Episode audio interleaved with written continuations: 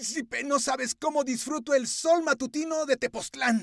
Pero no estamos en Tepoztlán, insecto. Yo no dije que estuviéramos en Tepoztlán, dije que disfruto el sol matutino de ahí. Ya sé que estamos aquí en la cápsula. Estamos en la cápsula haciendo unas cápsulas. ¡Ay, qué mal chiste! ¡Qué Ay, barbaridad! príncipe vinagreta. Mira, llegamos al sexto día de actividades y hay nuevos motivos para ilusionarnos en todo México. Nuestros corazones laten por el fútbol y el boxeo. Este miércoles la selección azteca dominó a placer al representativo de Sudáfrica en el Domo de Sapporo, ganando por 3-0 para amarrar su boleto a los cuartos de final, insecto. Uy, el triunfo se cocinó entre muchos ingredientes, entre ellos harina y huevos. Y claro, con los goles de Alexis Vega, Luis Romo y Henry Martín. Ay, no soy el único que hace malos chistes en esto, qué barbaridad. Los dirigidos por Jaime Lozano se tendrán que medir ante Corea del Sur el próximo sábado en un choque que tendrá los ojos de todos. Pues sí, ni modo que estuvieran tuertos, ¿verdad?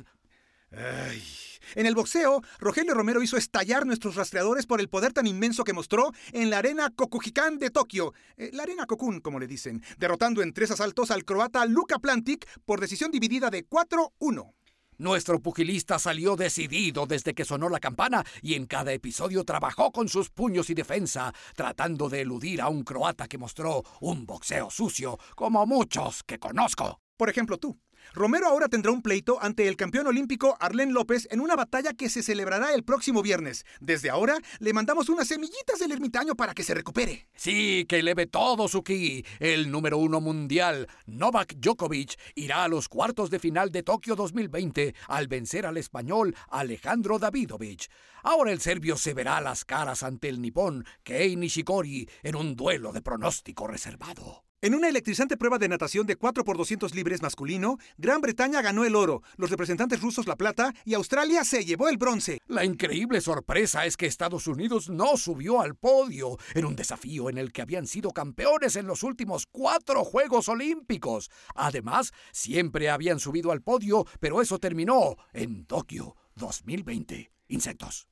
Y en los clavados, la mancuerna compuesta por Yael Castillo y Juan Manuel Zelaya se quedaron muy cerquita de ganar medalla de bronce en los clavados sincronizados desde el trampolín de 3 metros. En el tiro con arco, Luis Álvarez cayó en la primera ronda, pero se marcha de Tokio 2020 con su bronce en la competencia mixta. Mm, yo creo que se marcha muy contento.